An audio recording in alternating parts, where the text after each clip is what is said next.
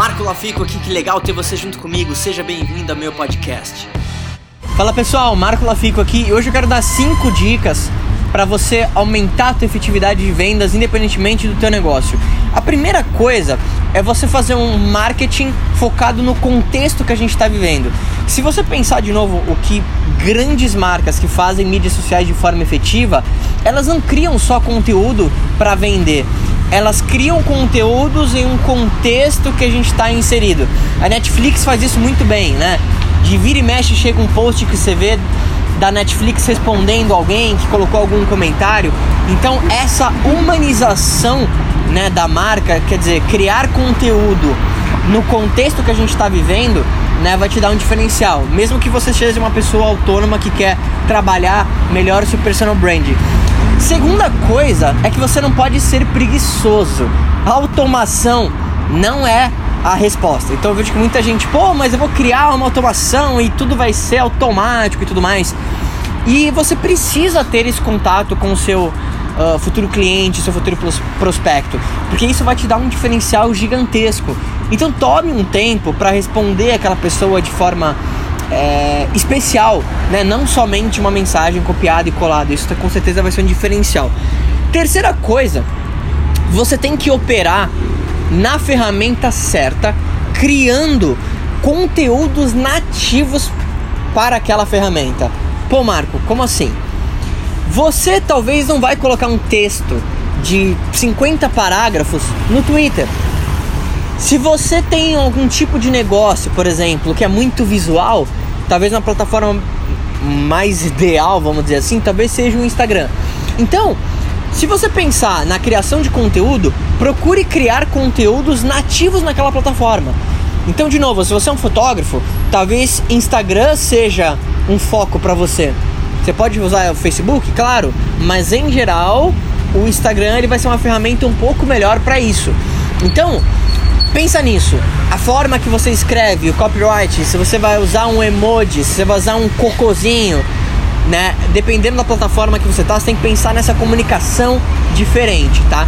E a forma de interação também é diferente. Por exemplo, um Twitter é uma plataforma um pouco melhor para você ter um feedback mais rápido do seu produto ou do seu negócio.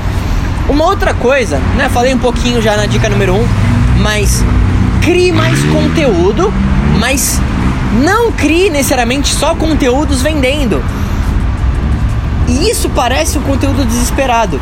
Eu vejo que a maioria das pessoas fala assim: ah, eu quero vender mais. Então, tudo que ela posta, olha, compra aqui, compra aqui, compra aqui, compra aqui, compra aqui. E aí o seu consumidor, ele, ele fica fechado.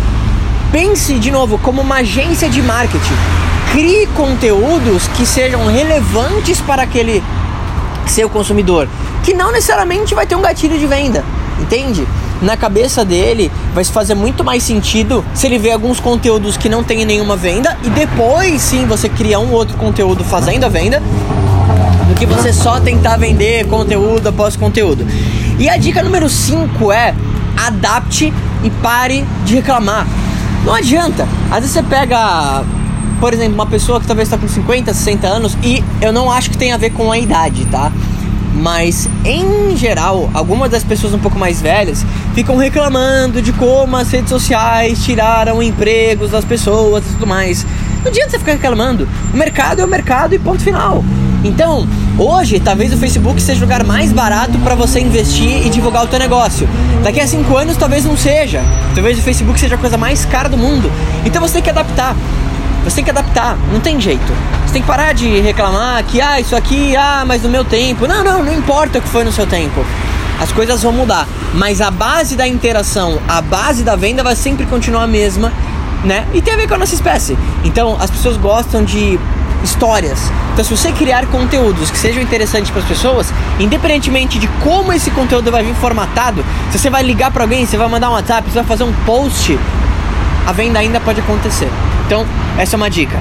Se você ainda não se conectou comigo no canal do YouTube, se inscreve em youtube.com barra Lafico e, claro, curte a página no Facebook, arroba Lafico, me segue no Instagram também.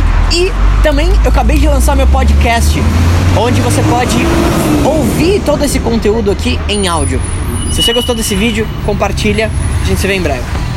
E aí, o que, que você mais gostou desse podcast? Se você adorou, deixa 5 estrelas e se conecta comigo nas redes sociais em arroba Marco Lafico e se inscreve lá no canal do YouTube em youtube.com barra Marco Lafico. A gente se vê em breve.